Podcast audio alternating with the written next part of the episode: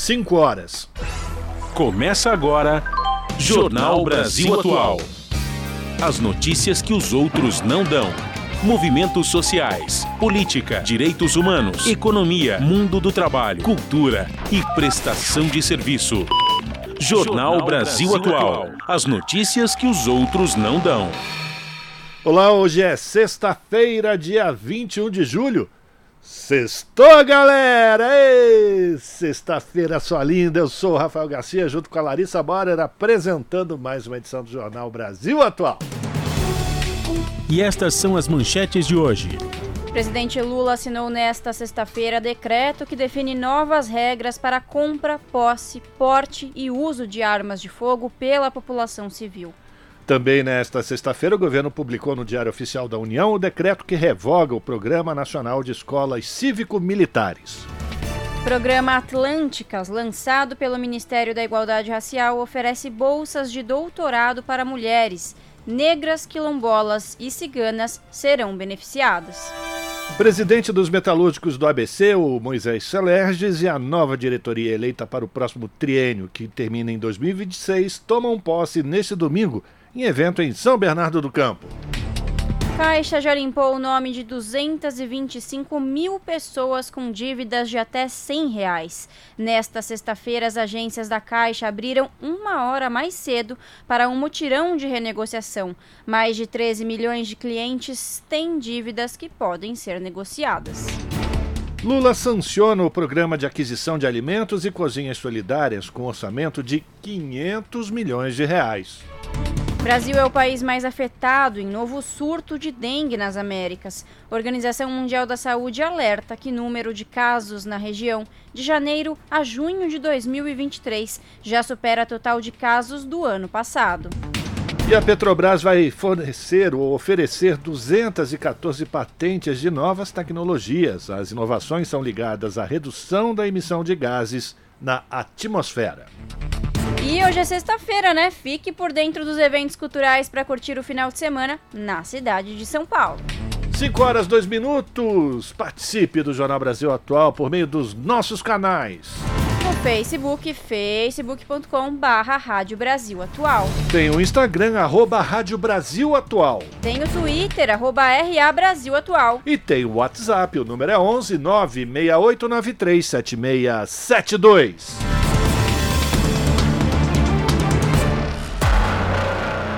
Você está ouvindo? Jornal Brasil Atual, edição da tarde. Uma parceria com Brasil de Fato. Na Rádio Brasil Atual. Tempo e temperatura.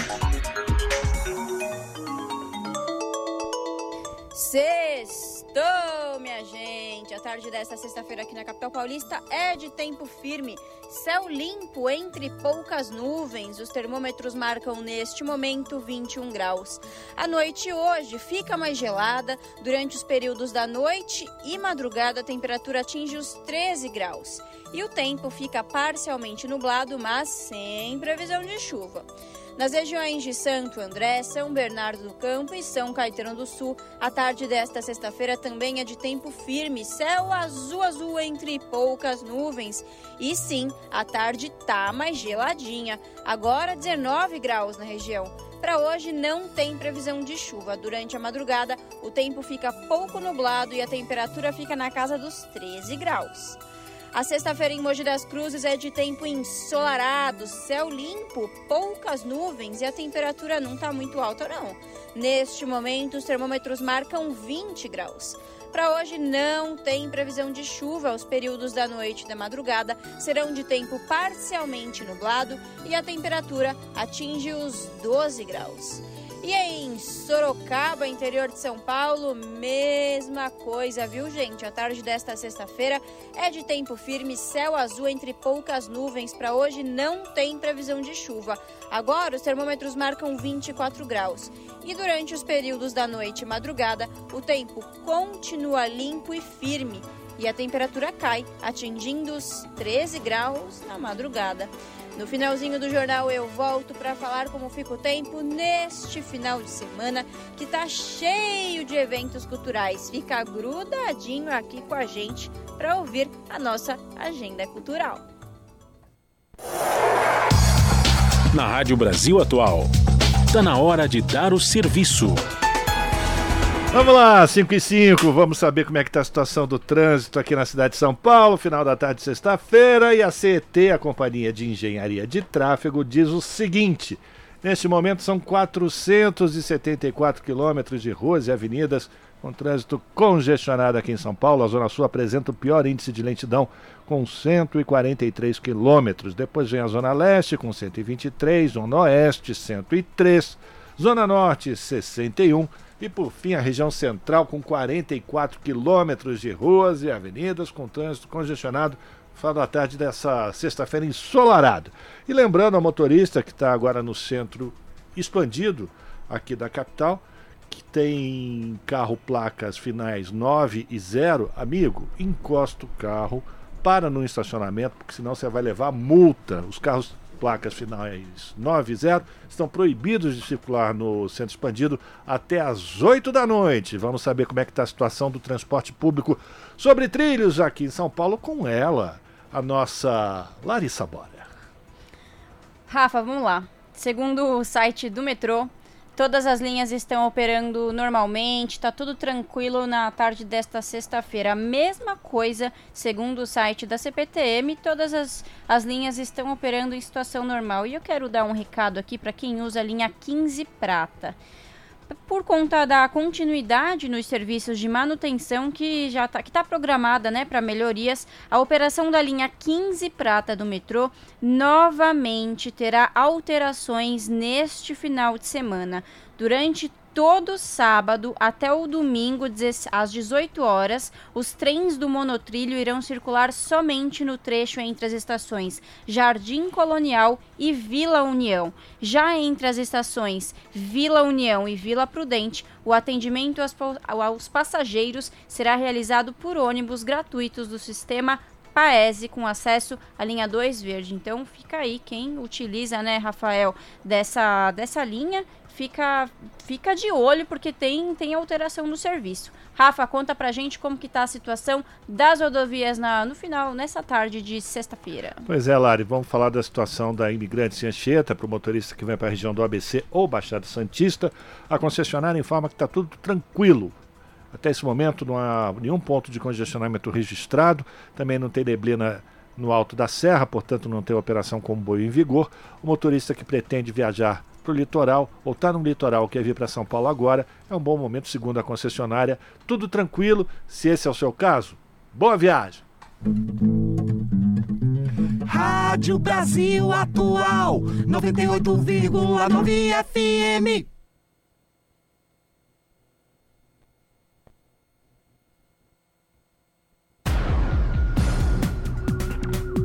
Jornal Brasil Atual. Edição da tarde. 5 horas mais 8 minutos.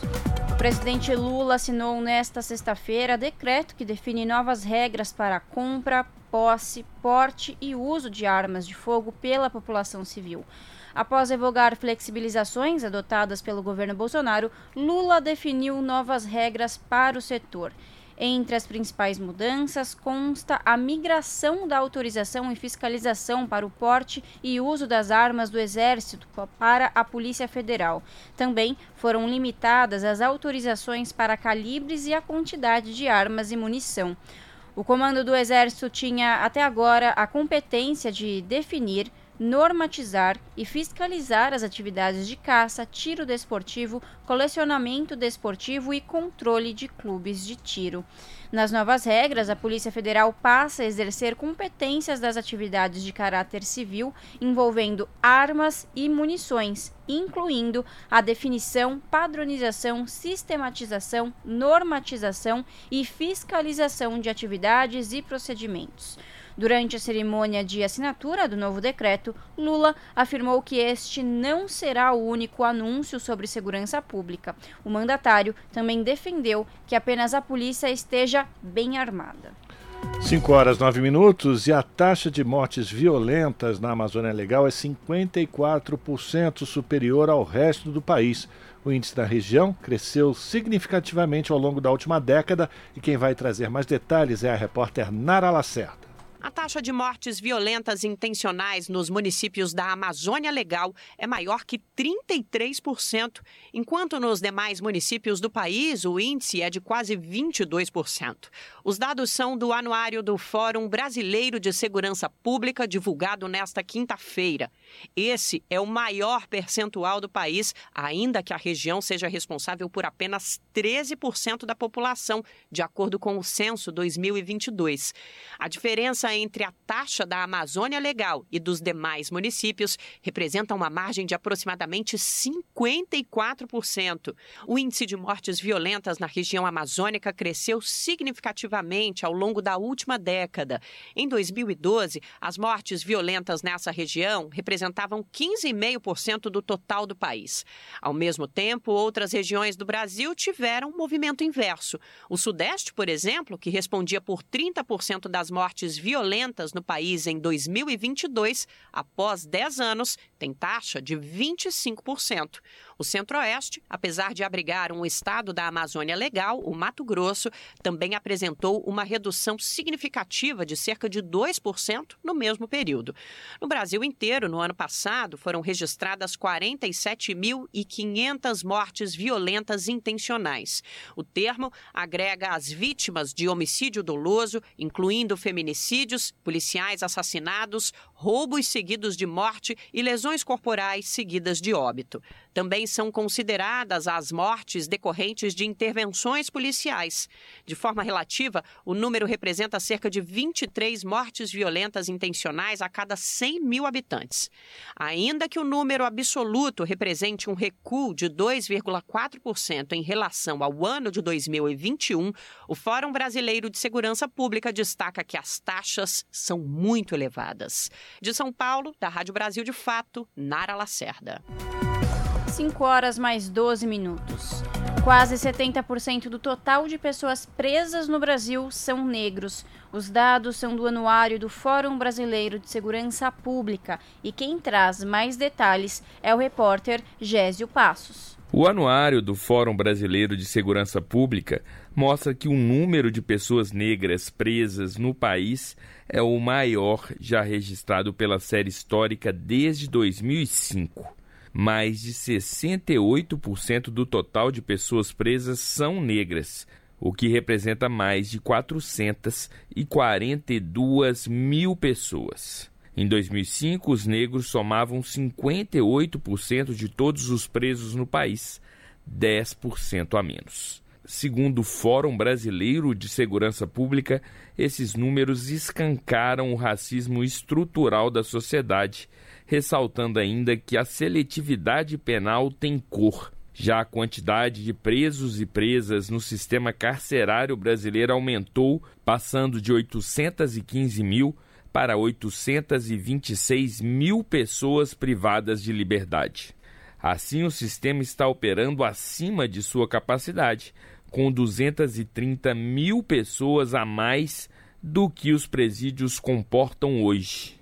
Pelas redes sociais, o ministro da Justiça, Flávio Dino, disse que o governo irá anunciar nesta sexta-feira medidas específicas para a proteção às mulheres e contra o racismo. Será apresentado um plano específico para a Amazônia, onde a violência cresce. Também está prevista a implementação de operações integradas com estados e políticas focadas nos 163 municípios mais violentos além do controle ao armamentismo irresponsável, segundo Dino. Da Rádio Nacional em Brasília, Gésio Passos. São 5 horas e 14 minutos e a Polícia Federal confirmou que prendeu um homem que teria envolvimento com os atos golpistas de 8 de janeiro em Brasília. A prisão ocorreu em Campos dos Goitacazes, no norte do estado do Rio de Janeiro, a cerca de 240 quilômetros da capital. A Polícia Federal não deu mais detalhes sobre o caso. A prisão acontece no âmbito da Operação Lesa Pátria, que investiga golpistas, incluindo os financiadores que participaram de ataques terroristas no começo do ano, quando o Palácio do Planalto, o Congresso Nacional e o Supremo Tribunal Federal foram invadidos e depredados. Até o fim do mês passado, a Operação Lesa Pátria, que tem caráter permanente, tinha cumprido 68 mandados de prisão, 206 de busca e apreensão instaurado 17 inquéritos. Segundo a Polícia Federal, os investigados pela operação constituem, em tese, os crimes de abolição violenta do Estado Democrático de Direito, golpe de Estado, dano qualificado, associação criminosa, incitação ao crime, destruição e deterioração ou inutilização de bem especialmente protegido. Você está ouvindo? Jornal Brasil Atual, edição da tarde. Uma parceria com Brasil de Fato. 5 horas mais 15 minutos. O futebol feminino cresceu, mas formação de novas jogadoras ainda é gargalo, diz pesquisadora. Segundo pesquisadora, o segmento precisa ampliar cargos de gestão e quadros técnicos. Ela conversou com Luana Ibelli, que comanda o programa Central do Brasil, produzido pelo Brasil de Fato e apresentado aqui na TVT. Vamos acompanhar. Vamos lá falar desse assunto tão bacana, né? Para essa Copa temos uma estrutura inédita, a maior da história. Isso é resultado de muita resistência e luta, né? Qual que é a importância dessa conquista? Então, eu tenho dito constantemente que a importância é da própria, das próprias mulheres, né, que fizeram com que o futebol chegasse no patamar que hoje se encontra. Então, se a gente pensar que essa é a nona edição do, de uma Copa do Mundo, pensar que em 1991, quando foi a primeira, que era outra história, outra visibilidade, outra estrutura, outra capacidade física vista em campo, outra uh, processo técnico. Então, no decorrer da história dessa modalidade, é importante ver como a Copa gradativamente vai ampliando os espaços. A gente está vendo dessa vez a primeira é, edição que a gente tem 32 equipes participantes. Isso é muito significativo. Número bastante imenso.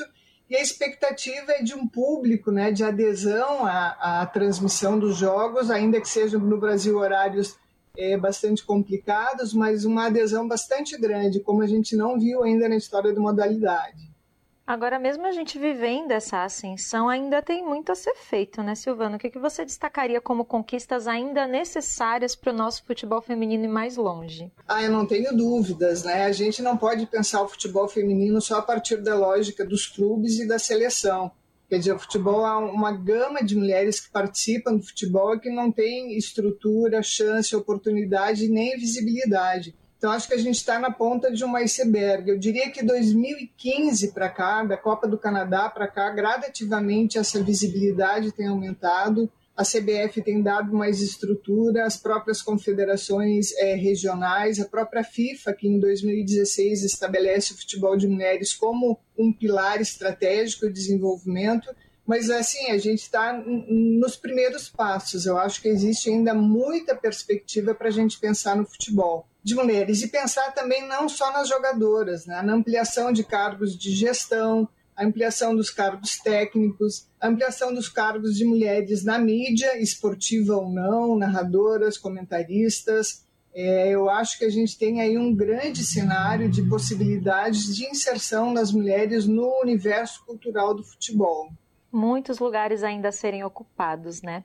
Agora, na última Copa, com a eliminação do Brasil para a França, né, que doeu muito para quem acompanhou, a Marta fez aquele discurso super emocionado, pedindo mais valorização, mais apoio de torcedores e também fazendo um apelo às jogadoras mais novas sobre a importância de seguir adiante. Afinal, as pioneiras não vão jogar para sempre, né? Temos novas jogadoras com condições de chegar no mesmo lugar da Marta, da Formiga, da Cristiane. O que a gente precisa fazer para continuar criando, né, essas craques que vão levar o nosso futebol para frente. É, eu acho exatamente. A gente vive um período de transição. É, como o Brasil por muito tempo não investiu nas categorias de base, o que a gente está vendo hoje é uma renovação da seleção com ainda jogadoras que são uma jogadoras de uma, de uma geração anterior. Então, o que, que a gente precisa, do meu ponto de vista, é exatamente isso: investimento em políticas a curto, médio e longo prazo de fomento das estruturas de base, campeonatos de base, os clubes investirem nas categorias de base para que a gente possa formar é, futuras jogadoras. Então, se a gente tem hoje as grandes referências, do meu ponto de vista, ainda Marta, Formiga e Cristiane, a gente tem uma geração que está iniciando. E essa Copa, eu acho que é a primeira edição da Copa do Mundo que a gente está vendo de uma forma muito clara essa nova geração de jogadoras. Pode-se ver que muitas delas jogam fora do país, né? Porque ainda não existe aqui isso que eu estava falando para vocês, a questão da base, mas é um processo de renovação que se inicia e que eu acho que é a grande estratégia para que a modalidade é, tenha sucesso, como a gente vê em países como França, como Austrália, como Estados Unidos, que é a formação de base. As meninas já nascem jogando futebol, né? Eu acho que isso é muito importante para que a gente pense num futuro é, bastante promissor para o futebol de mulheres no Brasil, porque talento a gente tem. Agora precisa estrutura para que ele se consolide como uma modalidade esportiva. Agora eu quero falar das chances do Brasil, né? Você está otimista que a gente pode ter bons resultados nessa Copa, comparando aí com as outras seleções que também estão no páreo? Eu estou otimista. Acho que nós temos um time que melhorou muito nos últimos jogos, sobretudo nos últimos três jogos que o Brasil fez. Eu acho que mudou bastante o sistema de jogo. Acho que está mais compacto, está mais decisivo e elas estão com muita garra. A Pia está apostando muito nesse, né, a técnica está apostando muito nesse campeonato. Eu acho que a gente consegue chegar nas quatro melhores seleções, que eu acho que é onde a gente precisa chegar. Né? Então, eu vejo, e futebol é surpreendente. Vejo o jogo hoje da Noruega com a Nova Zelândia, que foi absolutamente surpreendente. Então, vamos apostar na nossa garra e no trabalho que tem sido feito para que a gente chegue próximo, se não ao título, mas muito próximo, recoloque o Brasil entre as quatro melhores seleções. E a gente aqui vai continuar acompanhando, torcendo muito pelas mulheres, né? E que elas consigam bons resultados, independente do resultado, a gente continua apoiando, porque é isso que a gente precisa para esse futebol crescer cada vez mais. Silvana, muito obrigada pela sua participação e até uma próxima oportunidade. Obrigada. Então vamos torcer pelas mulheres do Brasil. São 5 horas e 21 minutos, continuando o, a falar sobre os resultados da Copa do Mundo Feminina. As seleções de Espanha e Suíça saíram na frente na busca por um título inédito na Copa do Mundo Feminina de Futebol. Na madrugada de hoje, as espanholas aplicaram 3 a 0 na equipe da Costa Rica pelo grupo C e a Suíça ganhou por 2 a 0 da Finlândia e passou a liderar a chave A. Fechando a primeira rodada do grupo B, a Nigéria empatou sem gols com o Canadá, que é o atual campeão olímpico. A tetracampeã mundial, a seleção norte-americana, encara a, o estreante Vietnã pelo grupo E, hoje às 10 da noite, no estado, estádio Eden Park, em Auckland, na Nova Zelândia, onde ocorreu a abertura do Mundial. Os Estados Unidos lideram o ranking mundial da FIFA, enquanto o Vietnã ocupa a 32 posição. A Xavier tem ainda Holanda e Portugal. E lembrando mais uma vez que na próxima segunda-feira tem a estreia desse, da seleção brasileira contra o Panamá a partir das 8 da manhã. Você está ouvindo? Jornal Brasil Atual, edição da tarde. Uma parceria com Brasil de Fato. 5 horas mais 22 minutos. Nova agenda para a paz da ONU quer conter fragmentação e novas ameaças. Documento apresentado pelo secretário-geral Antônio Guterres traz cinco prioridades e 12 propostas para consideração dos Estados-membros. Da ONU News em Nova York, quem traz os detalhes é Felipe de Carvalho. O secretário-geral da ONU, Antônio Guterres, apresentou nesta quinta-feira 12 propostas concretas e ambiciosas para resgatar a paz em um mundo repleto de violações das leis internacionais e novas formas de autoaniquilação da humanidade.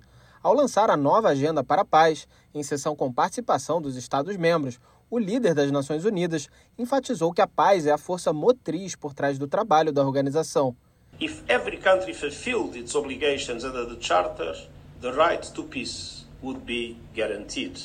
Guterres disse que se cada país cumprisse sua obrigação com a Carta da ONU, o direito à paz seria garantido. Ele afirmou que quando os países quebram essas promessas, eles criam um mundo de insegurança para todos. O líder da ONU disse que esta é uma era marcada pelo maior nível de tensões geopolíticas e competição entre grandes potências em décadas.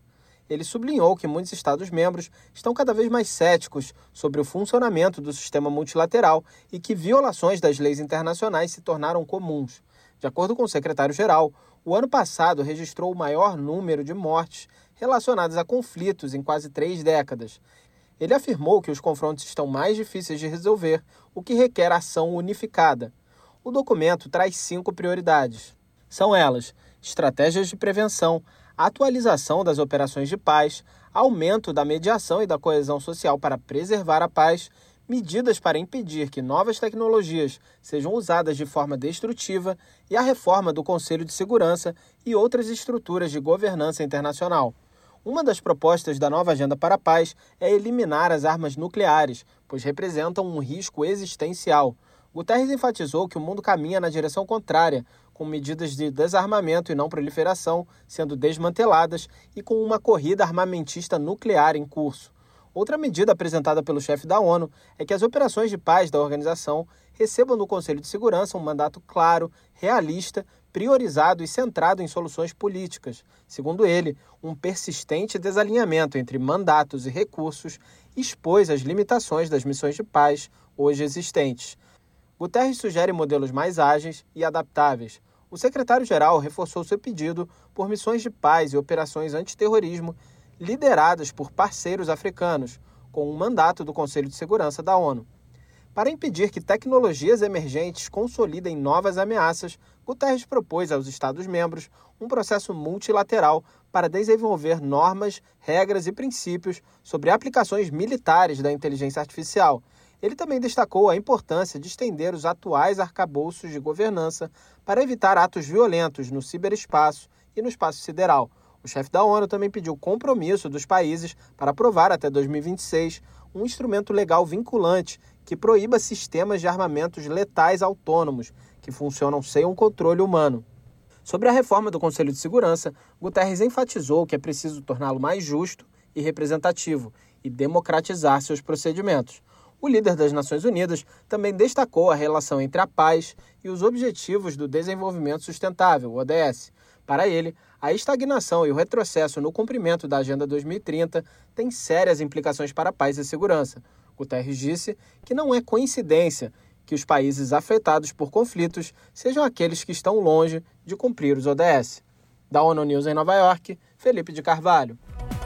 5 horas e 26 minutos e o governo publicou na edição desta sexta-feira do Diário Oficial da União o decreto que revoga o Programa Nacional de Escolas Cívico-Militares. O texto prevê que o plano de transição para o encerramento das atividades será estabelecido pelo MEC no prazo de 30 dias e será discutido com estados e municípios. Na semana passada, o Ministério da Educação enviou um ofício aos secretários de Educação informando que o programa iria acabar, mas que haveria uma transição cuidadosa das atividades para não comprometer o cotidiano das escolas. Agora, com o encerramento, cada sistema de ensino deverá definir estratégias específicas para reintegrar as unidades educacionais às redes regulares. Segundo o Ministério da Educação, 216 escolas aderiram ao modelo nas cinco regiões do país. E um programa lançado nesta quinta-feira e liderado pelo Ministério da Igualdade Racial vai oferecer bolsas de doutorado e pós-doutorado no exterior para mulheres negras, quilombolas, indígenas e ciganas. É o programa Atlânticas. O valor investido pelo governo será de 8 milhões de reais. Para concorrer ao benefício, elas precisam estar matriculadas em algum curso de doutorado reconhecido pela CAPES, Coordenação de Aperfeiçoamento de, de Pessoal de Nível Superior do Ministério da Educação. No caso do doutorado, ele será na modalidade sanduíche, ou seja, parte aqui no Brasil e parte no exterior. Segundo dados da pasta, menos de 5% das bolsas desse tipo são recebidas por mulheres negras, enquanto as mulheres, as mulheres brancas têm 30%. Já no caso dos pós-doutorados no exterior, 12% de bolsistas negras contra 38% das brancas. Em nenhum dos dois casos há mulheres indígenas. 5 horas e 28 minutos e a Caixa Econômica Federal já limpou o nome de 225 mil pessoas com dívidas de até 100 reais. Nesta sexta-feira, as agências da Caixa abriram uma hora mais cedo para um mutirão de renegociação. Mais de 13 milhões de clientes têm dívidas que podem ser negociadas. Quem tem informações é o repórter Renato Ribeiro. Neste primeiro momento do desenrola, participam pessoas com renda de até 20 mil reais, débitos ativos e inscritos nos cadastros de inadimplentes até 31 de dezembro de 2022. A renegociação pode ser feita até o fim deste ano. As condições especiais para pagamento incluem descontos de até 90%, parcelamento da dívida de 12 a 120 meses e taxas personalizadas. A empregada doméstica Nalva Frazão diz que pretende aproveitar a oportunidade. É uma boa oportunidade para muita gente. É, é legal, porque eu tô com o nome sujo e eu também preciso limpar. Agora é preciso tomar cuidado para não cair em golpes quando for renegociar as dívidas. As tentativas podem acontecer por meio de anúncios pagos no Facebook e mensagens de WhatsApp que direcionam para links falsos, solicitam dados pessoais como CPF ou pedem o pagamento de taxas com a promessa de limpar o nome. A presidente da Caixa, Maria Rita Serrano, recomenda procurar os canais oficiais da instituição. As informações sobre essas renegociações só devem ser feitas ou nas agências da Caixa e nunca dê sua senha para quem você não conhece, para ninguém na realidade, mas nas agências é o local mais seguro. Além do que, as informações estão no site da Caixa e no aplicativo da Caixa. A Caixa não manda link, não manda absolutamente nada disso para os clientes. Em Goiás, por exemplo, o Procon teve várias comunicações de tentativas de fraudes, em que golpistas usam o nome do Desenrola Brasil para atrair as vítimas. O Ministério Público de Minas Gerais iniciou nesta quarta-feira uma investigação para apurar possíveis golpes. O MP já identificou pelo menos seis sites fraudulentos e está agindo para que eles sejam retirados da internet o quanto antes e quem por acaso sofrer qualquer tentativa de fraude deve entrar em contato com a polícia do seu estado, Banco Central, Procons ou Central Telefônica do banco. Da Rádio Nacional, em Brasília, Renato Ribeiro. As notícias que os outros não dão. Jornal Brasil Atual. Edição da tarde. Uma parceria com Brasil de Fato. São 7, 17 horas e 31 minutos.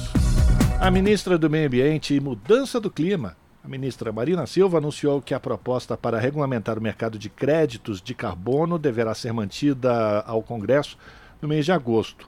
Ela, no entanto, não informou se o governo vai encaminhar um projeto de lei ou se vai acrescentar o tema a um dos dois projetos que já estão tramitando no parlamento, um na Câmara e outro no Senado. A ministra participou da instalação da Comissão Temática de Meio Ambiente e Desenvolvimento Sustentável lá do Conselhão. Segundo Marina, o governo pretende aproveitar ao máximo os dois projetos sobre a regulamentação do mercado de carbono, no qual uma empresa pode financiar projetos de reflorestamento e de desenvolvimento sustentável em troca do direito de emitir gás carbônico. As propostas devem ganhar espaço no Congresso nos próximos meses, após as votações do novo arcabouço fiscal e da reforma tributária. 5 horas 32 minutos. A partir de agora, o estado do Amazonas tem 17 línguas oficiais e o português é apenas uma delas. 16 línguas indígenas foram incluídas como oficiais em ato realizado em São Gabriel da Cachoeira, que fica a 800 quilômetros de Manaus e é considerada a cidade mais indígena do Brasil. A sanção da lei ocorreu após o lançamento da primeira Constituição Federal, traduzida para o Nhengatu, a única língua descendente do Tupi, do Tupi antigo e ainda viva.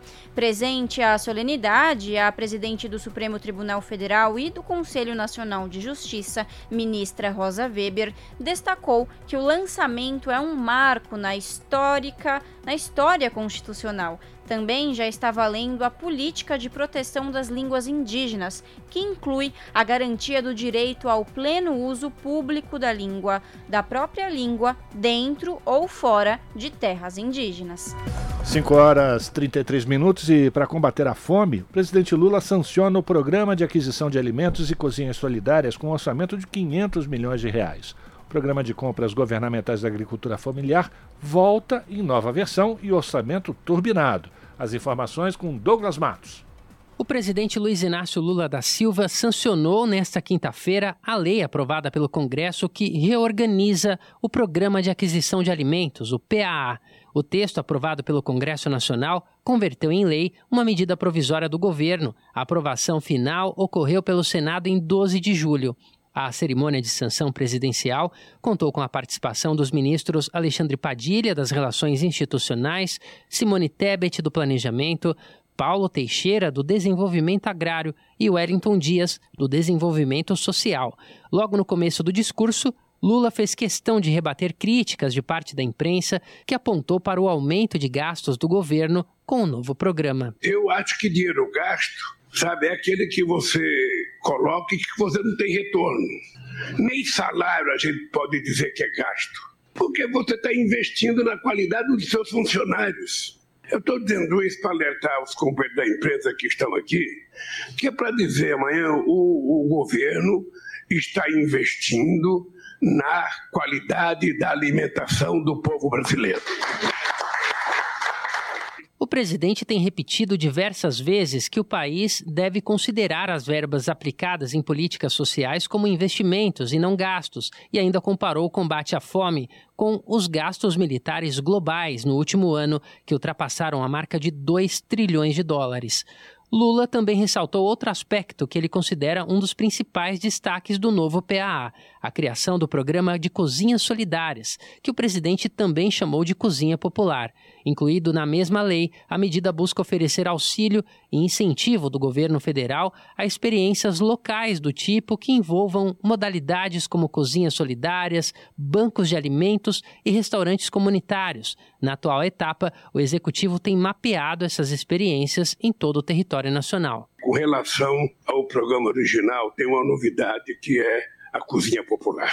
A cozinha popular entrou aqui e ela terá que ser transformada em políticas públicas, porque terá que ter afinidade com alguma instituição para poder receber ajuda financeira, financiamento material. Essa é uma boa novidade. É importante lembrar que a cozinha popular ganhou força durante a Covid. Muitas entidades resolveram ajudar o povo que estava sofrendo com a cozinha popular. O ministro Wellington Dias, do Desenvolvimento Social, afirmou que o PAA e o Cozinhas Solidárias estão alinhados a uma das prioridades da gestão Lula. De acordo com ele, o novo programa de aquisição de alimentos consolida uma integração de políticas governamentais com a pequena produção. O programa de aquisição de alimentos, presidente, é parte é, da estratégia do seu governo de tirar o Brasil do mapa da fome. É parte da estratégia também de reduzir é, a pobreza, reduzir a extrema pobreza e também ele é parte da estratégia da segurança alimentar e nutricional, priorizando alimentos saudáveis. O programa de aquisição de alimentos facilita compras públicas de pequenos produtores e determina que, sempre que possível, um mínimo de 30% das compras públicas de gêneros alimentícios deverá ser direcionado à aquisição de produtos de agricultores familiares e de suas organizações. Por meio de chamada pública, os órgãos do governo podem adquirir de agricultores familiares oficialmente cadastrados. Essas compras são feitas a preços compatíveis com as de mercado, o que permite um maior planejamento por parte dos produtores e das produtoras. Além disso, estabelece uma série de prioridades na seleção dos produtores, famílias inscritas no CAD Único, o Cadastro Único, e em seguida povos indígenas, quilombolas, assentados da reforma agrária, pescadores, negros, mulheres, juventude rural, idosos, pessoas com deficiência e famílias que tenham pessoas com deficiência como dependentes da Rádio Brasil de Fato, com reportagem de Rafael Tatemoto, em Brasília. Locução: Douglas Matos. 5 horas mais 38 minutos. Secretário-geral da ONU condena ataques a portos ucranianos e alerta para impacto humanitário global. Antônio Guterres ressalta que bombardeios russos violam compromissos e direito humanitário internacional saída da Rússia da iniciativa do Mar Negro causa interrupção na exportação de grãos e alimentos, afetando preços no mundo todo. Da ONU News em Nova York, quem traz os detalhes é Mayra Lopes. O secretário-geral da ONU, Antônio Guterres, condenou os ataques russos a Odessa e outros portos ucranianos nos últimos dias. Os bombardeios ocorreram após a decisão da Rússia de se retirar da iniciativa do Mar Negro no início desta semana. O país também encerrou as garantias de passagem segura para navios que transportam grãos e outros alimentos que navegam na parte noroeste da região. A informação foi dada pelo porta-voz de Guterres. The Secretary General strongly condemns the Russian attacks against port facilities in Odessa. Stefani Dujarric disse que os ataques contradizem os compromissos da Rússia, que facilitaria a exportação desimpedida de alimentos, óleo de girassol e fertilizantes dos portos do Mar Negro controlados pela Ucrânia. O chefe da ONU também lembra que a destruição de infraestrutura civil pode configurar uma violação do direito humanitário internacional. Ele afirma que os ataques também estão tendo um impacto muito além da Ucrânia. No ano passado, a iniciativa facilitou a exportação de mais de 30 milhões de toneladas de grãos ucranianos para mercados globais por meio de três portos do Mar Negro, incluindo Odessa. Com a interrupção do acordo, já é possível observar o efeito negativo nos preços globais do trigo e do milho, que prejudica a todos, mas especialmente as pessoas vulneráveis no sul global. Da ONU News em Nova York, Mayra Lopes.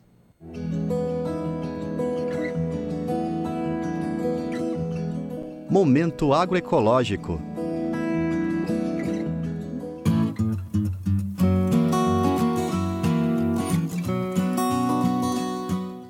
Da Cidadania, ONG de combate à fome no país, inaugurou recentemente em sua sede no Rio de Janeiro uma área de agroecologia, com hortas comunitárias que fazem parte da estratégia de garantir alimentação saudável e consciente. A iniciativa permite a capacitação de pessoas em construírem hortas em espaços disponíveis em suas casas e comunidades Assim, além de garantir alimentos sustentáveis, também pode se transformar em uma fonte de renda para o local.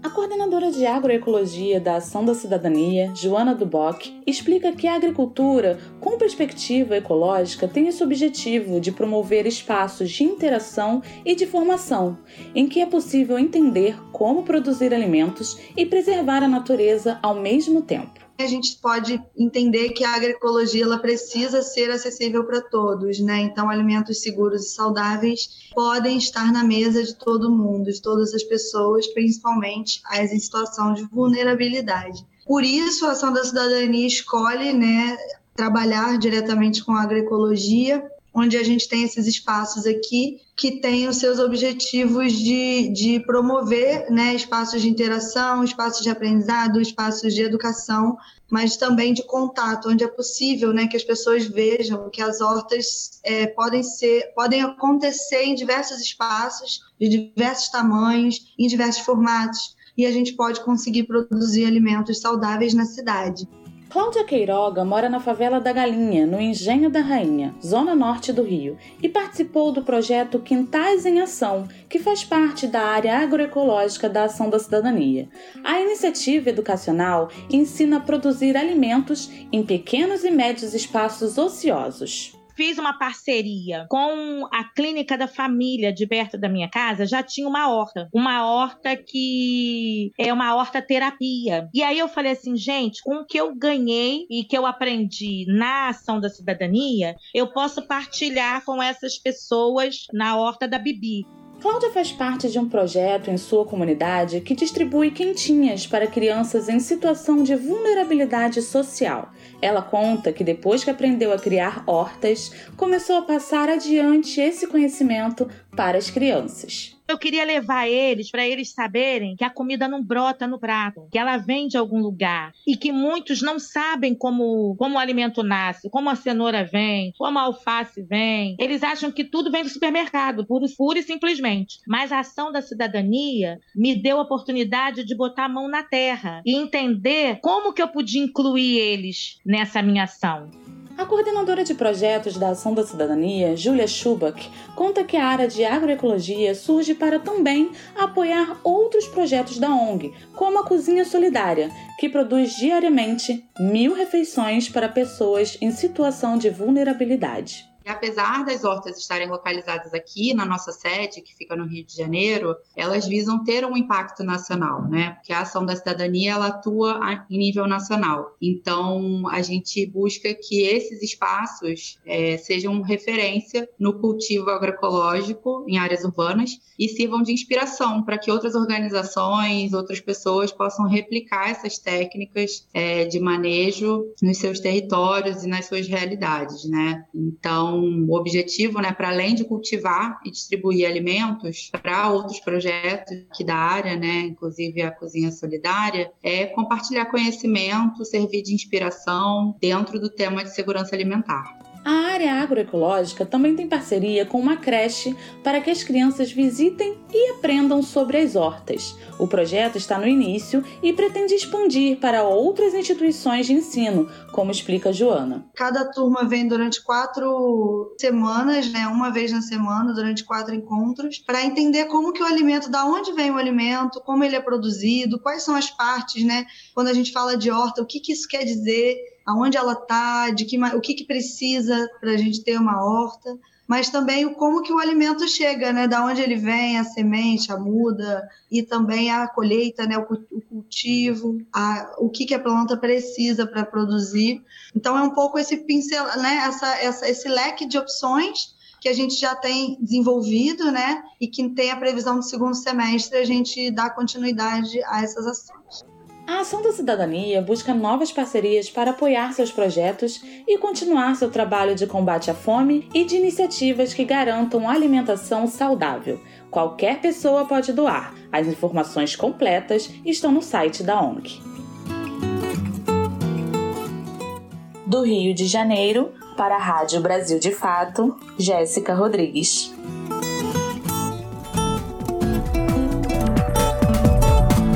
5 horas mais 45 minutos, o presidente dos metalúrgicos do ABC, Moisés Celerges, e a nova diretoria eleita para o próximo trênio 2023-2026 tomaram posse nesta semana. Trabalhador na Mercedes-Benz, Celerges é o 14º presidente dos metalúrgicos do ABC.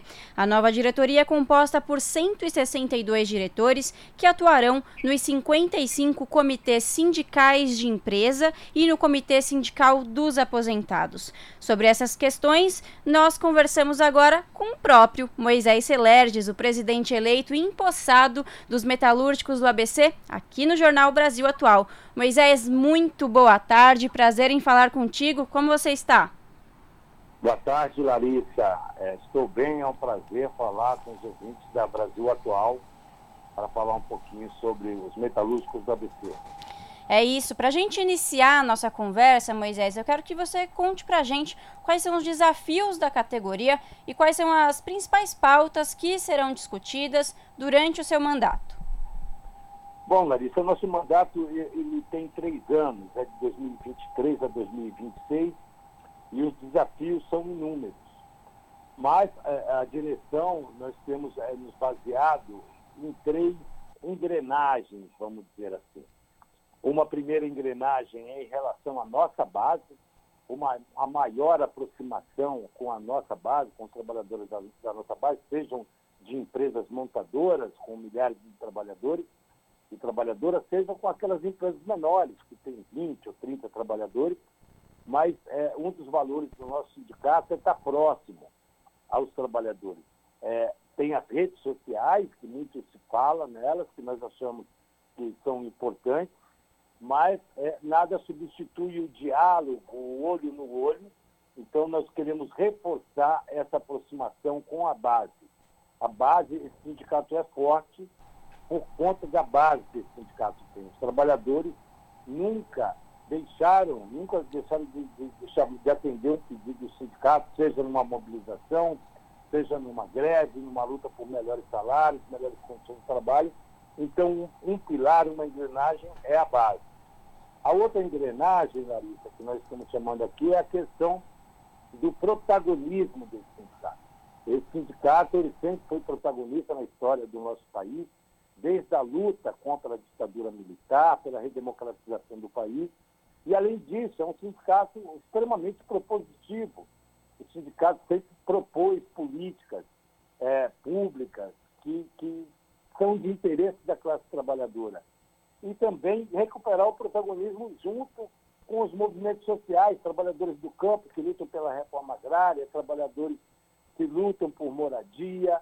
Então, todos os movimentos sociais o sindicato também está trabalhando para que reforce esse protagonismo. Então, o sindicato já tem feito isso e vai fazer mais ainda, faltando o governo, cobrando política voltada para a indústria, para que você, Larissa, e os ouvintes tenham uma ideia, a indústria já representou 35% do nosso PIB. A indústria de transformação hoje não representa 10%. E um país desenvolvido, um país rico, tem que ter uma indústria forte. Nós queremos discutir isso, queremos discutir a transição energética, hoje se fala em carros elétricos, ônibus elétricos, sabe? Existe um novo mundo do trabalho, que não é o futuro, ele já está aí. Enfim, é, é a questão do protagonismo. E uma outra engrenagem seria a transição geracional. Nós precisamos pensar no sindicato quem vai estar conduzindo a luta dos trabalhadores aqui no ABC daqui a 10, 15, 20 anos. Então, nós vamos investir fortemente na formação política dos nossos dirigentes, da nossa militância, para que a gente possa estar discutindo o futuro do projeto da classe trabalhadora. Exatamente, é uma coisa contínua, né, Moisés? E ainda nesse mote, a gente sabe que os sindicatos dos bancários e dos metalúrgicos são os mais avançados, né, em relação à luta do trabalhador, inclusive com, com a inserção da, da comissão de fábrica, que atua com o sindicato por melhorias e reivindicações. Bom, o ministro do Trabalho e Emprego, Luiz Marinho, já falou aí do projeto de lei para mudar, né, para revisar pontos da reforma trabalhista que foi aprovada no governo de Michel Temer em 2017 e foi ainda mais mexida durante o governo de Jair Bolsonaro. Na sua avaliação, quais são os pontos que devem ser prioritários, Moisés, numa rediscussão da reforma trabalhista que tanto vem prejudicando os trabalhadores? Bom, Larissa, na verdade, o, o, o, Luiz Marinho, né, o ministro do Trabalho, vem discutindo esse tema, vem discutindo junto às centrais sindicais, aos principais sindicatos, é, e, lógico, de fato, a reforma, eu me lembro que o Michel Temer falava que ele estava criando uma ponte para o futuro, e, na verdade, ele pagou, é, podemos falar assim, é, o apoio dos empresários ao golpe contra a presidenta Dilma. Né? Então, o que nós estamos discutindo com o Marinho, tem algumas coisas mais urgentes que precisam ser discutidas na reforma trabalhista, que é a questão, por exemplo, desses trabalhadores que eu chamo é, desse capitalismo de plataformas, né? Porque as pessoas falam do Uber, falam do cara que leva comida, tal, mas não. Hoje, você pegar aí esses aplicativos, você contrata um professor, você contrata um encanador, você contrata, é, enfim, várias profissões através disso, sem nenhum direito. Então, essa questão, por exemplo, dos aplicativos, eu acredito que seja uma coisa mais urgente para discutir dentro de uma, de uma reforma trabalhista. É lógico que tem outros pontos também importantes para discutir nisso. Trabalho intermitente também é uma aberração, mas é, nós sabemos que as coisas não vão ser resolvidas da noite para o dia. Né? Agora, o papel do sindicato é cobrar. Por mais que, que o, governo, o, o governo Lula representa o projeto dos trabalhadores, mas nós temos bem claro que o papel do sindicato, os sindicatos nasceram para questionar e cobrar patrões e governo. Então, nós vamos estar cobrando, como estamos cobrando é, Luiz Marinho e outros ministros, para que é, trabalhem em prol do projeto dos trabalhadores. Então, na reforma trabalhista, eu vejo mais de urgência isso. Moisés, é o Rafa que está falando agora. Eu queria uma avaliação tua também sobre as últimas medidas eh, tomadas pelo governo, pelo presidente Lula e também pelo ministro da Fazenda, Fernando Haddad, no impulsionamento da retomada do crescimento. As pessoas confundem ou acham que o Sindicato dos Metalúrgicos do ABC eh, significa montadoras de automóveis, mas tem uma infinidade de setores ou de fábricas ou de empresas que tratam eh, nos mais diversas cadeias produtivas. Agora também está se falando muito em retomada de incentivos para a linha branca. Eu queria uma avaliação tua desses programas que o governo vem lançando e principalmente a retomada do crédito para ajudar a gerar novos empregos. Não, por exemplo, Rafa, é, uma das coisas que a gente estava discutindo aqui há pouco, antes de a gente falar com os amigos da Brasil, do Brasil Atual, é, é, a questão, por exemplo, você falou do, do Haddad, das, das reformas em relação à economia, é, nós queremos discutir com a Haddad, por exemplo, a questão da tabela do imposto de renda. E por que da tabela do imposto de renda? Porque a tabela do imposto de renda é, ela não vem sendo corrigida há muito tempo, e isso é dinheiro no bolso do trabalhador, se é dinheiro no bolso do trabalhador, começa a rodar a economia, porque o trabalhador, nós sabemos, ele consome, ele não aplica. Né? Então, é uma das medidas. A questão de incentivos, para a questão da economia, os incentivos eu penso que são bem-vindos. mas só que tem que ser incentivos. Incentivos têm uma data para início, tem que ter uma data para término. Tem que ter. Eu digo para você, Rafael, eu vou dar um outro exemplo, o regime do setor automotivo do Nordeste. Ele existe já há muitos anos e está correto, nós temos que levar empresas para todo o país, só que tem que ter um término. Por quê? Porque senão cria uma disputa desigual entre empresas e, e se torna uma guerra fiscal que nós sempre falamos que somos contra. A guerra fiscal é, é, ela impossibilita uma disputa mais justa. Não quer dizer que um carro fa fabricado, por exemplo, no Nordeste com incentivos chegue mais barato ao consumidor. Não chega. Entendeu? Então a empresa começa a ganhar por conta desses incentivos. Então, são questionamentos que nós é, estamos fazendo e vamos fazer. Em relação às montadoras, é verdade que você falou. Se a gente olhar um veículo, é, os itens é, que vão, que compõem né, a fabricação de veículos, mexe com vários setores da economia, né, com químico, enfim, com várias, com várias redes aí da, da que compõem o carro, a fabricação do carro, e vou além mexe com a economia de uma região. A partir do momento que os trabalhadores têm, têm uma montadora aqui, trabalha com o comércio, com o crescimento do comércio, da área de serviços. Né? Muito se fala do ABC, ah, o ABC está acabando, não tem indústria. Um terço da nossa região é indústria. Né? Um terço é serviço, enfim, é bem dividida a questão econômica aqui na nossa região. Mas, é, é, de fato, é isso que falou. Quer dizer, o que nós queremos é investimento. Nós queremos que haja investimento no, no, no país, criação de fábricas aí, da indústria, o crescimento da indústria. O que o Brasil não pode ser é exportador de commodities, exportar soja, milho, é, sabe, é, minério de ferro. Nós queremos exportar produtos industrializados que tenham maior valor agregado que vamos gerar mais empresas no nosso país. Moisés, nosso tempo está acabando, mas eu estou sabendo que a posse vai ser neste domingo e fiquei sabendo também que o presidente Lula estará presente. É isso mesmo? Você, Larissa, como você ficou sabendo, então é, a ideia é essa mesmo, né? O presidente Lula deve vir à nossa posse, né? nós convidamos, ele sempre veio na nossa posse aqui no Sindicato dos Metalúrgicos, e deve vir sim na nossa posse, além de, de outros ministros tal. Afinal de contas, o presidente Lula é presidente de honra desse sindicato. Aí é bom que ele venha para a nossa festa, que a gente vai cobrar ele algumas coisas. Moisés, muito obrigada pela conversa. Eu desejo bons anos de luta, de mandato e até uma próxima. Até uma próxima. Muito bom falar com você e com os ouvintes. Um grande abraço. Conversamos aqui com Moisés Celerges, presidente dos metalúrgicos do ABC, no jornal Brasil Atual. Você está ouvindo? Jornal Brasil Atual, edição da tarde. Uma parceria com Brasil de Fato.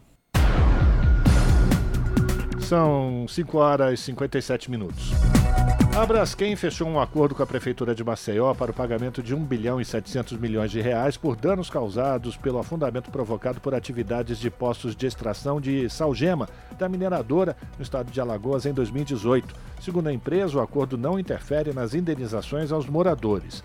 A administração municipal informou que os recursos pagos pela Braskem serão aplicados em obras estruturantes na cidade e na criação do Fundo de Amparo aos Moradores. A Agência Nacional de Mineração interditou as atividades de todos os poços de extração do Salgema da Braskem em Alagoas no dia 9 de maio de 2019. A medida foi tomada em conjunto com o IBAMA de Alagoas, o Instituto de Meio Ambiente do Estado de Alagoas. Na mesma decisão, a empresa teve suspensa a licença de três poços e recebeu duas multas, que somaram 29 milhões e 300 mil reais. A pluralidade de ideias e a informação confiável nunca foram tão necessárias. Você que gosta do conteúdo jornalístico produzido pela Rádio Brasil Atual e pela TVT tem uma missão muito importante: dar o seu apoio para que nossa voz continue cada vez mais forte. Jornalismo independente, com responsabilidade com a notícia e com a democracia, só é possível com a participação e o apoio popular. Acesse o site catarse.me/tvt faça a sua assinatura e nos ajude com sua contribuição. Rádio Brasil Atual e TVT. Compromisso com a notícia. Compromisso com você. Rádio Brasil Atual. Para sugestões e comentários, entre em contato conosco por e-mail redação@jornalbrasilatual.com.br ou WhatsApp DDD 11 96893 7672. Acompanhe a nossa programação também pelo site redebrasilatual.com.br.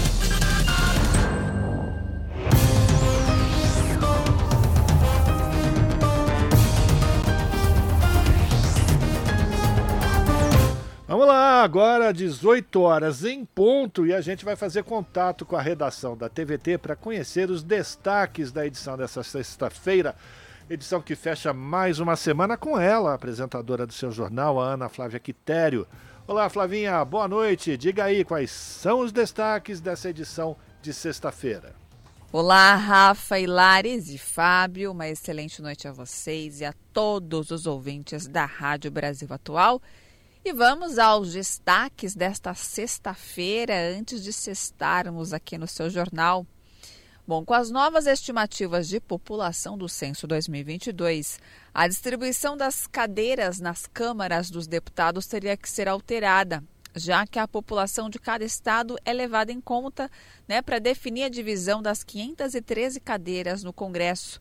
Mas aprovar essa mudança não é tarefa fácil. Vocês sabiam disso? Que a questão da quantidade de deputados na Câmara corresponde também à distribuição de, da população nos municípios, a quantidade de pessoas por municípios. Então, vale assistir essa reportagem para vocês aprimorarem esse conhecimento para quem não sabia e entender por que é uma tarefa não muito fácil essa mudança. Bom, especialistas, ativistas e representantes de movimentos sociais se reúnem amanhã em São Paulo para a primeira Conferência Municipal Livre de Vigilância em Segurança Alimentar e Nutricional.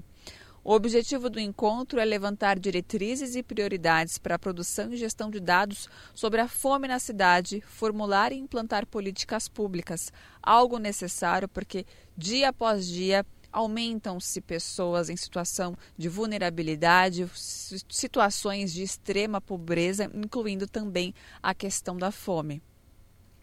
E a partir da próxima segunda-feira, a aldeia Piaraçu, no Mato Grosso, vai receber líderes indígenas, movimentos populares e autoridades a convite do cacique Raoni para firmar um compromisso pelo planeta todos em prol do planeta. E por falar em planeta, a gente vai também é, rolar um VTzinho sobre a questão climática no mundo. A NASA alertou hoje que julho deverá ser o mês mais quente da história, de anos, de décadas. Exatamente o que vocês escutaram. É, e que 2024 a tendência é que as, as temperaturas aumentem e muito, viu? Então, se você acha que já está ficando quente no inverno, não está fazendo aquele frio mais, então comece a se acostumar que ano que vem as temperaturas elas vão subir muito.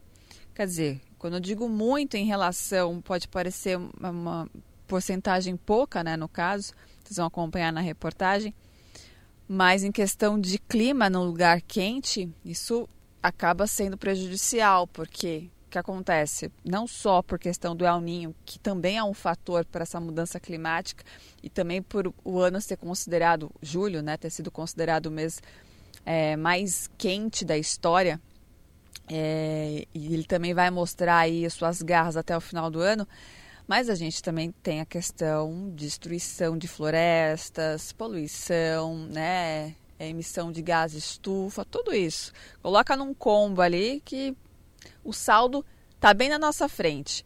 Então é hora de começar a reagir, viu? E para finalizar, está começando hoje o inverno de o festival, desculpa, de inverno de Garanhuns. É que eu lembrei também que o de, é, é, aqui próximo a Santo André, que agora me fugiu o nome, mas até o finalzinho da matéria, me... Paranapiacaba, pronto.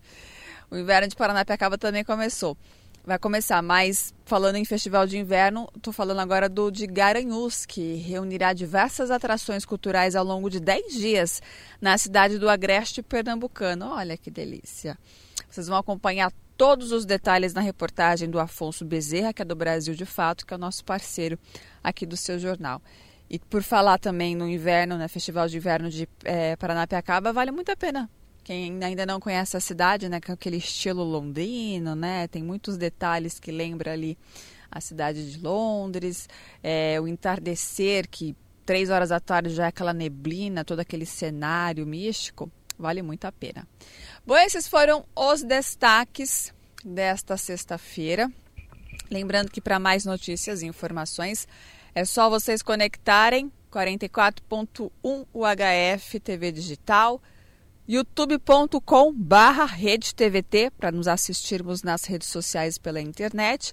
E para você, morador do Grande ABC Paulista, se tiver Claro TV, só conectar no 512 pontualmente às 7 da noite que você terá a minha presença te dando informações, as principais notícias e informações do Brasil e do mundo em primeira mão. As notícias que as outras emissoras, né, as emissoras grandes, não dão. Então, pega esse slogan para a vida. Bom, pessoal, um bom jornal para vocês, Lares, Rafa e Fábio. Beijão grande para todo mundo. Um ótimo final de semana, mas eu espero vocês no seu jornal também, hein? Até lá. Jornal Brasil Atual, edição da tarde. Uma parceria com Brasil de Fato. Já ficamos sabendo quais serão os destaques do seu jornal de hoje e agora a gente vai saber quais são os destaques do Revista Brasil TVT, que irá ao ar neste sábado às 6 da tarde, com reprise no domingo, no mesmo horário, 6 da tarde. Com a apresentação deles, Ana Rosa Carrara e Cosmo Silva. Fala Cosmo, boa noite. Quais os destaques do Revista Brasil TVT deste final de semana? Olá, Larissa Borer e Rafael Garcia e ouvintes do Jornal da Rádio Brasil Atual. No Revista Brasil TVT deste fim de semana, vamos falar da participação do presidente Luiz Inácio Lula da Silva na cúpula da Comunidade dos Estados Latino-Americanos e Caribenhos, a CELAC, e com a União Europeia. No encontro realizado em Bruxelas, na Bélgica, o mandatário brasileiro disse que foi possível restabelecer de forma madura as negociações com a União Europeia quanto ao acordo com o Mercosul. Outro assunto que vamos destacar diz respeito à importância estratégica da Caixa Econômica Federal como banco público para o desenvolvimento do país. E quem fala com a gente sobre esse processo é a presidenta da instituição, Rita Serrano. O presidente dos metalúrgicos do ABC, Moisés Seleges, e a nova diretoria eleita para o próximo triênio 2023 a 2026 tomaram posse nesta semana. Trabalhador na Mercedes-Benz Celestes é o 14º presidente dos metalúrgicos do ABC.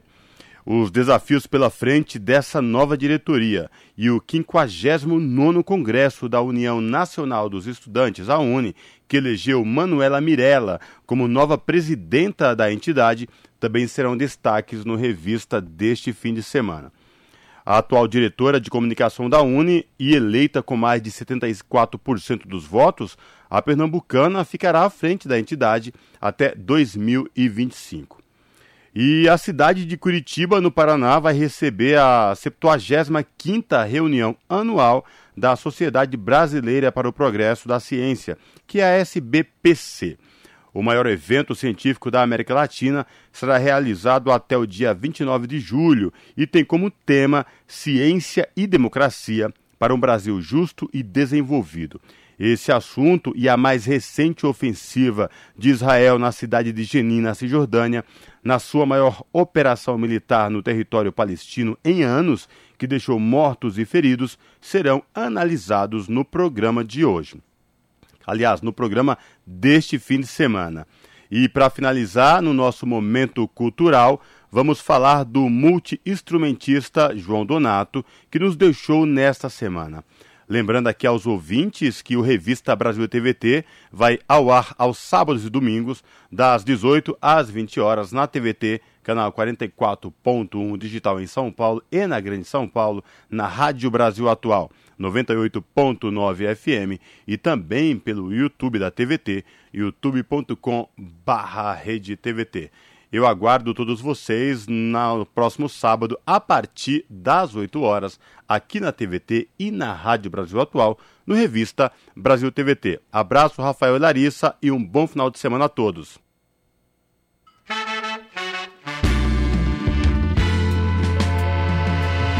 Sextou, né? E chegou aquela parte do jornal onde damos espaço para os eventos culturais que vão rolar no final de semana na cidade de São Paulo. Então, bora lá? Haja axé pra segurar tanta tristeza. Para começar o seu final de semana de forma animada, tem show do grupo Samuca e a Selva às nove da noite no Sesc Pinheiros hoje, sexta-feira. O show, que conta com as participações especiais da cantora Ana e do rapper fluminense Onan, marca o lançamento do vinil do álbum Ditados Populares Dançantes, com repertório do disco e canções de trabalhos anteriores, convidando o público para dançar, refletir e mergulhar em seu universo. 500 anos na mira pra morrer. Vivendo pela graça de. Com meia entrada a 20 reais, o ingresso ainda pode ser comprado online pelo site do Sesc Pinheiros. É nesta sexta-feira, show do Samuca e a Selva, no Teatro Paulo Altran, Rua Paz Leme, número 197, Pinheiros, São Paulo.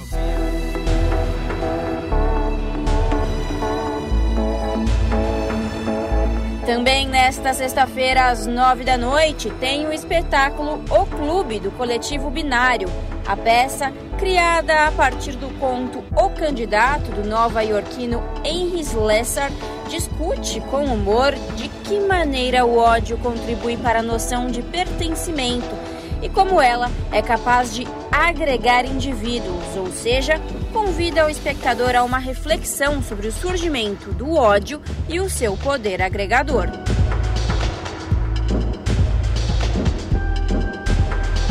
Peça o clube nesta sexta-feira às nove da noite, com meia entrada a dez reais, onde Teatro Arthur Azevedo, Avenida Paz de Barros, número 955, Alto da Moca, São Paulo.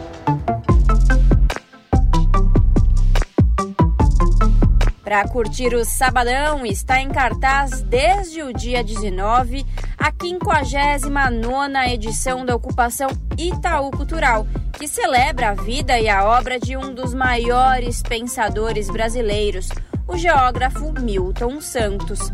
A mostra traz a história e o trabalho do homenageado por meio de fotos, documentos e depoimentos de familiares, alunos, amigos e parceiros profissionais. A ocupação Milton Santos se completa com outras atividades, além do espaço expositivo, entre elas, com o curso Milton Santos, Cidadão do Mundo e Geógrafo das Quebradas, que segue a trajetória socioespacial de Milton Santos e os principais conceitos desenvolvidos em sua perspectiva teórica. A 59 edição da Ocupação Itaú Cultural, que homenageia Milton Santos, fica em cartaz até 8 de outubro. A entrada é franca, onde Avenida Paulista, número 149, Bela Vista, São Paulo me escutando? E também neste sábado ainda dá tempo de curtir a programação especial de julho, organizada pelo Museu das Favelas, em celebração ao mês da mulher negra latino-americana e caribenha. O museu está repleto de ativações presenciais e gratuitas. Às três da tarde deste sábado, 22 de julho, vai rolar o evento O Baile Taon. O rolê consiste em uma conversa com o núcleo criativo do museu sobre a caminhada artística, referências e história musical e visual do multiartista da favela de Jacó, Tony Mon. Só porque eu vivo no quieto, não abro sorriso e por isso me chama de mala. Mito partilhado, intenso objetivo, então não e pula na bala. É neste sábado, às três da tarde, evento O Baile Taon, organizado pelo Museu das Favelas em comemoração ao mês da mulher negra latino-americana e caribenha, onde, na sala Instalação Visão Periférica do Museu das Favelas, Rua Guaianazes, número 1024, Campos Elíseos, São Paulo. A atividade é gratuita, mas é preciso retirar as senhas uma hora antes.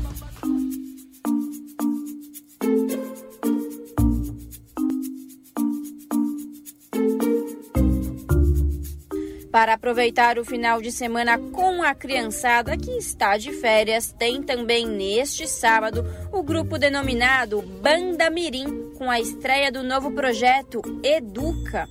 Fruto de três anos de pesquisa, o espetáculo é para todas as idades e gira em torno do aprendizado, das relações, da vida e da vontade transformadora de agir através de uma grande metáfora escolar atravessada pela música ao vivo.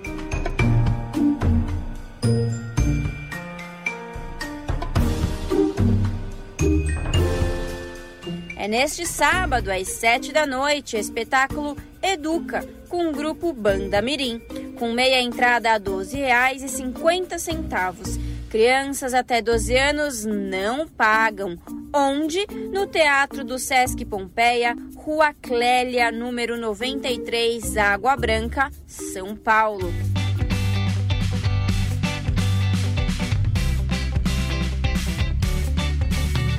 Agora, para curtir o domingo, vai rolar a Feira do Bem, um evento que reúne tudo que a gente gosta muitas comidinhas e bebidinhas, além de mais de 90 marcas autorais dos mais variados segmentos, como moda, acessórios, infantil, design e decoração para casa. Ah, e claro, também terá apresentações de música e dança, tudo ao vivo e atividades para fazer com toda a família.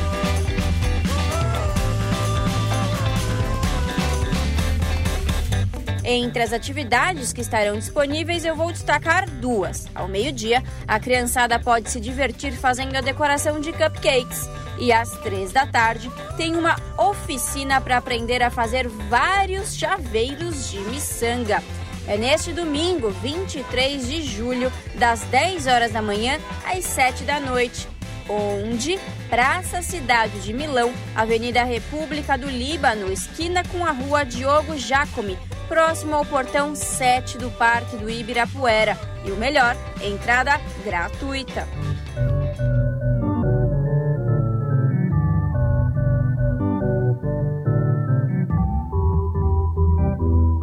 Tem também neste domingo o espetáculo gratuito Canto e Cena de Carolina Maria de Jesus com a cantora Luzia Rosa.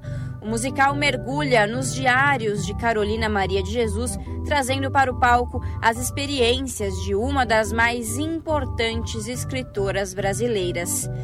Quarto de Despejo, Diário de uma Favelada, é o ponto de partida de Luzia Rosa, que concebeu a dramaturgia e as canções do espetáculo, no qual também atua acompanhada de violão e percussão.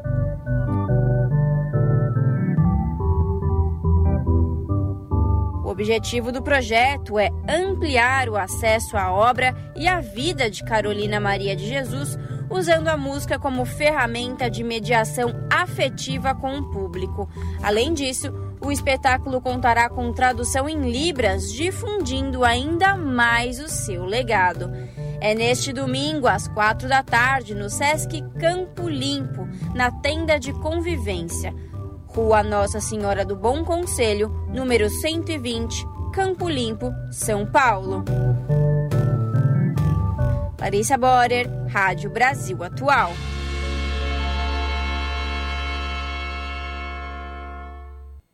Esse é o Jornal Brasil Atual, edição da tarde. Uma parceria com Brasil de Fato. 6 horas 18 minutos. E o Brasil é o país mais afetado em um novo surto de dengue nas Américas. A Organização Mundial da Saúde alerta que o número de casos na região de janeiro a junho de 2023 já supera o total de casos do ano passado. Da ONU News em Nova York, os detalhes com ele, Felipe de Carvalho. Desde o início de 2023, foram registrados surtos significativos de dengue na região das Américas. De acordo com a Organização Mundial da Saúde, OMS, foram registrados quase 3 milhões de casos suspeitos e confirmados. A quantidade supera o total de casos em todo o ano passado, que foi de 2,8 milhões. A ocorrência está concentrada principalmente no Brasil, seguido por Peru e Bolívia. A taxa de letalidade também é preocupante. Foram 1.302 óbitos na região no mesmo período, Do total de casos, 1,3 milhão foram confirmados em laboratório e 3,9 mil foram classificados como dengue grave. A dengue é transmitida pela espécie de mosquito Aedes. A doença é mais comum em climas tropicais e subtropicais. A OMS avaliou o risco de dengue como alto em nível regional, devido à ampla distribuição de mosquitos transmissores, especialmente os do tipo Aedes aegypti. O Brasil é de longe o país mais afetado, com 2,3 milhões de notificações, das quais mais de 1 milhão foram confirmadas e 1,2 mil classificadas como dengue grave. O país registrou 769 óbitos. A quantidade de casos no Brasil representa um aumento de 13% em comparação com o mesmo período do ano passado e de 73% em relação à média dos últimos cinco anos. A maioria das pessoas que contrai dengue não apresenta sintomas, mas quem apresenta os sinais tem febre alta, dor de cabeça, dores no corpo, náuseas e erupções cutâneas. A maioria melhora em uma ou duas semanas, mas algumas desenvolvem dengue grave, que pode causar dificuldade respiratória devido ao vazamento de plasma, sangramento grave, comprometimento de órgãos e até morte. Como parte da implementação da estratégia de gestão integrada para prevenção e controle de doenças arbovirais, a OMS está trabalhando com os Estados-membros para fortalecer os sistemas de saúde e a capacidade de vigilância. Da ONU News em Nova York, Felipe de Carvalho. Repórter SUS: O que acontece no seu sistema único de saúde? Embora tenha registrado queda nos diagnósticos de hepatites virais nos últimos anos, o Brasil ainda tem um longo caminho a percorrer para eliminar a doença até 2030, cumprindo o compromisso firmado com a OMS, Organização Mundial da Saúde. De 2000 a 2022, foram confirmados mais de 750 mil casos em território nacional.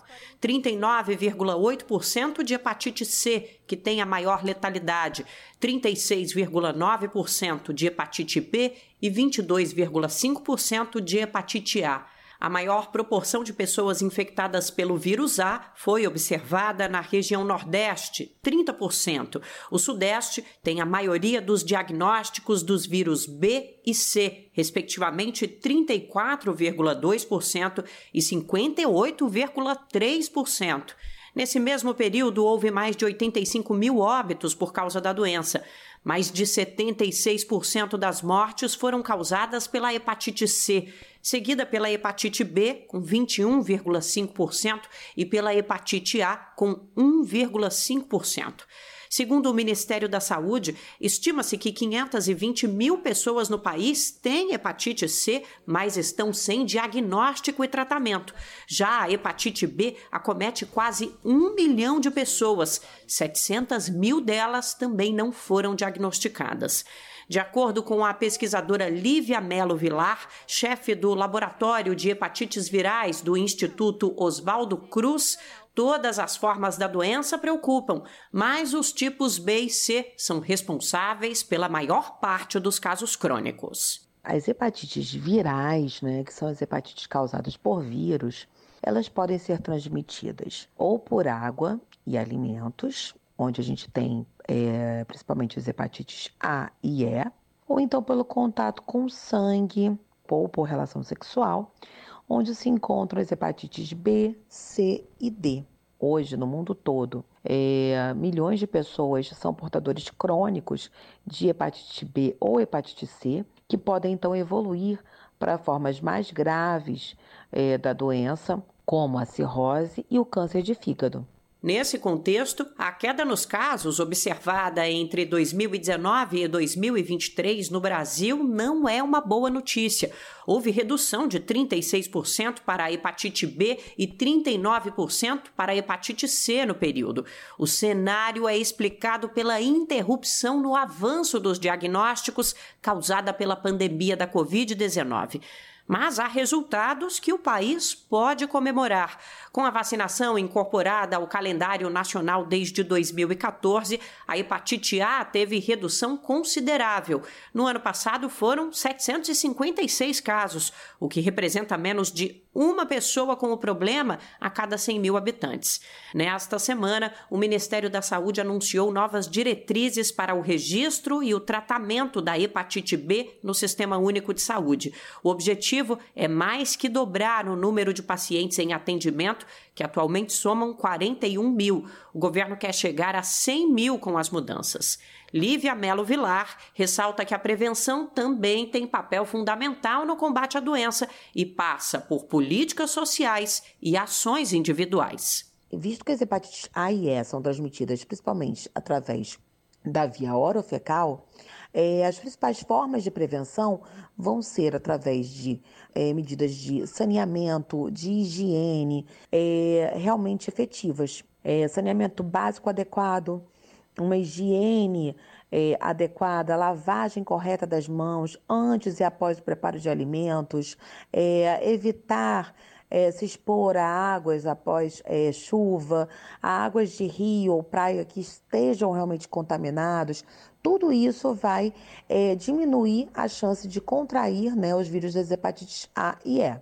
A pesquisadora lista também as medidas de prevenção relativas às hepatites B, C e D, transmitidas por sangue ou relação sexual normas de biossegurança adequadas para recebimento de sangue, para coleta do sangue, evitar né, é, o uso, compartilhamento de agulhas, é, realizar procedimentos é, invasivos como tatuagem, é, manicure, que não sejam realizados em locais realmente adequados, né, que tenham né, segurança realmente para a realização, são muito importantes. Além disso, também, é, visto principalmente em relação à hepatite B, que tem uma taxa de transmissão sexual muito grande, o uso de preservativos sexuais vai ser extremamente importante para evitar a transmissão dessa forma de hepatite. Vilar lembra que protocolos clínicos nacionais e internacionais já recomendam testes para hepatite B em pessoas com idades acima de 30 anos e para hepatite C para aquelas com mais de 40 anos uma forma de contornar a possível subnotificação de casos assintomáticos. Ela ressalta também que os exames para diagnósticos estão disponíveis no Sistema Único de Saúde. Hoje o teste está disponível né, nos centros de testagem anônima, junto com outros testes para HIV, para sífilis.